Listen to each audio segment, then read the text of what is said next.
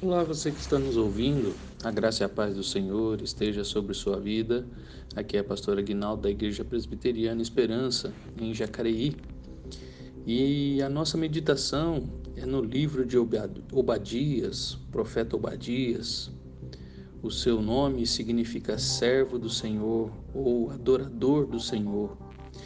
Mas não há nas Escrituras nenhuma outra informação a respeito dele, nem o nome do pai é mencionado no título do livro.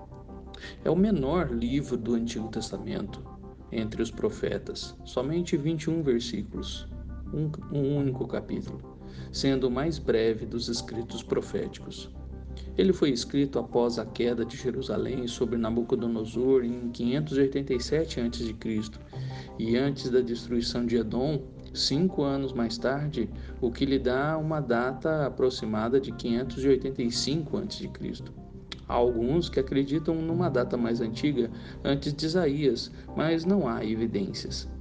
Contemporâneo do profeta Jeremias, é o profeta da justiça poética. E mesmo falando da salvação final de Israel, seu tema é o juízo de Deus sobre Edom, nação irmã de Israel que Deus esperava uma atitude diferente quando o seu povo passou por angústia. Nós vemos isso nos versículos de 12 a 14. A lei da retribuição, como Paulo descreve em Gálatas 6,7, é também declarada no verso 15 para Edom por sua atitude contra seu irmão Jacó. O nome Edom significa vermelho.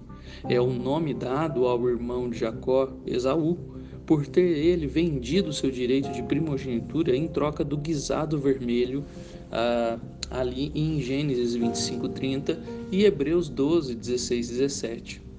Isaú mostrou-se insensível para as coisas espirituais. Nasceu dentro da aliança, mas falhou em apreciar o privilégio que lhe pertencia por direito de nascimento, deixando igualmente de receber as bênçãos que acompanhavam os edomitas tornaram-se hostis aos seus irmãos israelitas desde muito cedo. Em sua volta do Egito, por exemplo, os israelitas foram repudiados pelos edomitas, que não os deixaram passar pelo seu território, em Números 20, de 14 a 21. Eles habitavam no Monte Seir, como vemos em Gênesis 36, 8 e 9, que era uma região montanhosa desde o sul do Mar Morto até o Golfo de Acabá. Era um lugar rochoso com bosques e moitas esparsas, penhascos desiguais e serras, tinham vales férteis e um solo produtivo. Sua capital era Selá, ou Petra, chamada de Pedra. As cidades rochosas, por ter casas escavadas nas pedras e defesas naturais escarpadas, era inexpugnável, criando um espírito de segurança e independência nos edomitas. Eles se achavam sábios, se achavam fortes e que ninguém poderia detê-los. Sua natureza era marcada por um forte mundanismo. Tratava-se de um povo profano, orgulhoso, violento e cruel. E esse temperamento se manifestava através de um rancor estranhamente persistente, implacável, amargo e maligno contra Israel, a nação que descendia do irmão gêmeo do próprio pai de sua nação, Isaú. Mesmo com os israelitas estabelecidos em Canaã, a rivalidade continuou. Nós vemos isso em 2 Samuel 8, 2 Reis 14, 2 Crônicas 28. E os profetas sempre denunciaram os pecados de Edom. Isaías 34, Jeremias 49, Lamentações 4, Ezequiel 25, Joel 3, Amós 1, os Herodes, no Novo Testamento, eram edomitas e eram fiéis ao caráter de seu povo, sendo totalmente insensíveis para com a verdade espiritual, quando revelada em Jesus, em Mateus 2, Lucas 13 e Atos 12. Enquanto Jerusalém era destruído por Nabucodonosor no ano 586, os filhos de Edom ficaram em cima dos montes e gritavam: Arrasai-a, arrasai-a até os fundamentos, como nós vemos no Salmo 137. Eles matavam os que eram feridos, como vemos aqui em Obadias 1:12. Eles não deveriam ter olhado com prazer o dia da destruição dos seus irmãos. Seu comportamento contra Judá era perverso Edom se envolvera em traição contra Judá, dos versículos 11 e 12. Se aproveitaram para da oportunidade para roubar Judá, versículo 13. Levantaram a espada e se mostraram violência contra Judá, no versículo 10. Procuraram a completa destruição de Judá, nos versículos de 12 a 14. E procuraram até entregar e expulsar o remanescente da cidade invadida de Jerusalém, no versículo 14.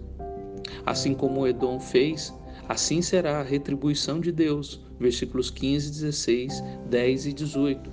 A história nos mostra que cinco anos após a queda de Jerusalém, Edom caiu sobre o jugo da Babilônia, em Malaquias 1, de 3 a 5. Uma tribo árabe, os nabateus, ocuparam Petra, capital de Edom, enviados para lá por Nabucodonosor em 312 é, é, por Nabucodonosor. Em 312, uh, Antígono, um dos generais de Alexandre o Grande, esmagou estes povos e destruiu Petra.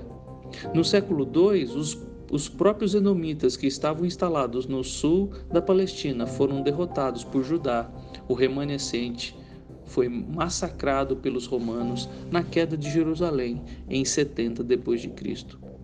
Enquanto Edom foi destruída, o profeta encerra o livro falando que Judá será restaurada, no versículo 17. O único lugar seguro no dia do julgamento, no Monte Sião, significando a presença do Senhor, Deus, entre os da casa de Jacó.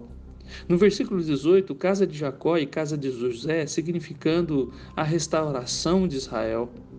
E no versículos 19 e 20, a completa extensão do território restaurado. Obadias apresenta-nos uma dupla mensagem messiânica através do dia do Senhor. Anuncia o juízo de Deus sobre as nações, a ser efetuado naturalmente pelo Messias, como Apocalipse 19, de 11 a 16 nos mostra.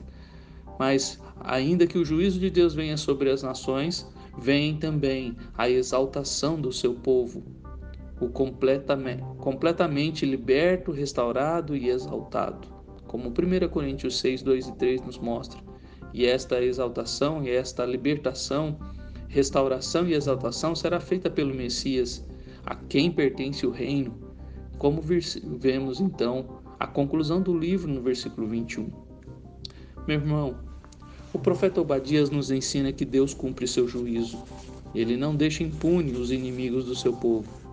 Você pode até pensar que o Senhor não está vendo, não está agindo, mas na hora certa ele fará vingança contra aqueles que se levantam contra a sua igreja. De Deus não se zomba, ele retribuirá a cada um segundo as suas obras. Confie no Senhor.